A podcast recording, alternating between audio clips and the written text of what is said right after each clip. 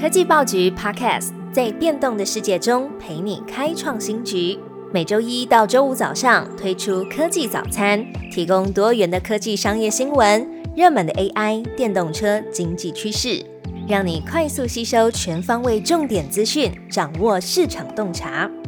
科技早餐今天精选五则国内外重要科技新闻。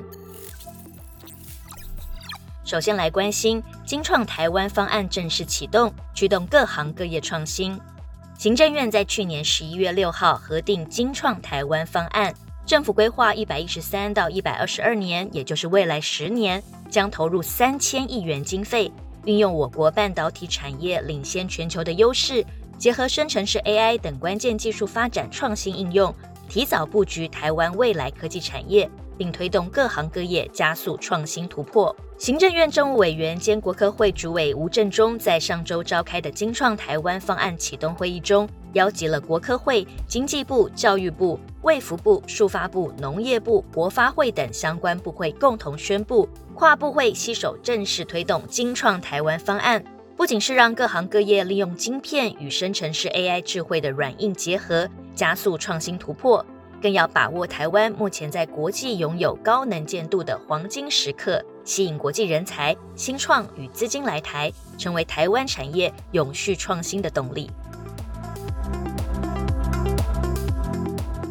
接着来关心 NVIDIA、AMD、英特尔压住 AI PC，研调机构表示，软体创新是 AI PC 成长的关键。各大晶片厂在 CES 二零二四 AI PC 议题捉对厮杀。除了 NVIDIA 针对 AI PC 推出了三款全新高阶晶片，AMD、Intel 也压住 AI PC，与笔电品牌合作推出新品，挑战 NVIDIA 晶片的主导地位。研究机构 TrendForce 预期，二零二四笔电市场会逐季好转，出货年成长率大约百分之三点六，达到一点七二亿台。TrendForce 观察，今年 CES 厂商大多聚焦于硬体方面的竞技，然而回归务实面，在缺乏 AI 杀手机应用的情况下，2024年 AI PC 的渗透率成长空间仍然相对有限，软体创新应用才是 AI PC 带动全球笔电出货成长的关键。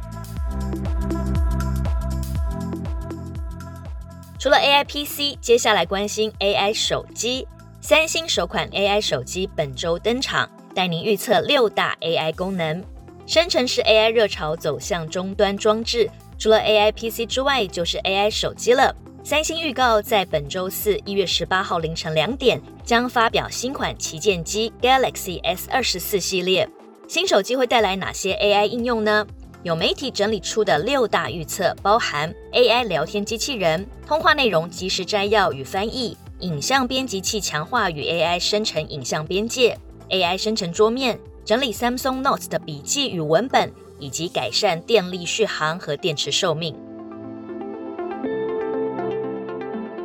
下一则新闻来关心电动车，研调显示，二零二三年全球电动车销量成长百分之三十一，低于前年涨幅。市场研究公司 Roll Motion 揭露，二零二三年纯电动车和插电式油电动力车的全球销量成长百分之三十一，低于二零二二年的百分之六十涨幅。Roll Motion 表示，电动车成长速度正在放缓，但整体趋势仍然符合市场预期。不过，有一些汽车制造商担心，欧洲和其他地区的消费者正在等待两三年后性能更好、更小而且更便宜的车款推出。导致目前的需求疲软，电动车需求放缓的征兆也显现在汽车出租产业。根据路透社报道，美国租车公司 Hertz Global Holdings 正在出售旗下大约两万台电动车，其中包含特斯拉。Hertz 表示，未来将改采用燃油车，原因是电动车的碰撞和损坏造成的费用比较高。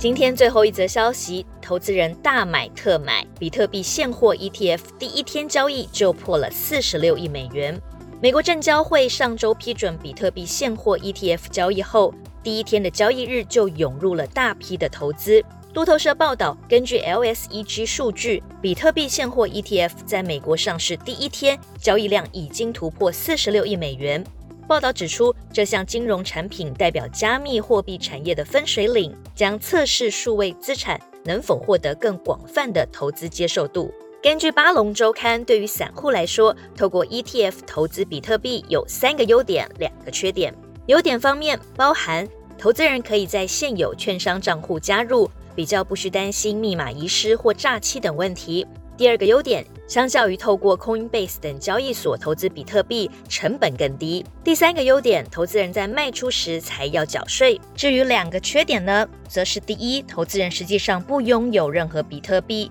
第二，无论是透过 ETF 或直接投资，比特币的高波动性都不会消失。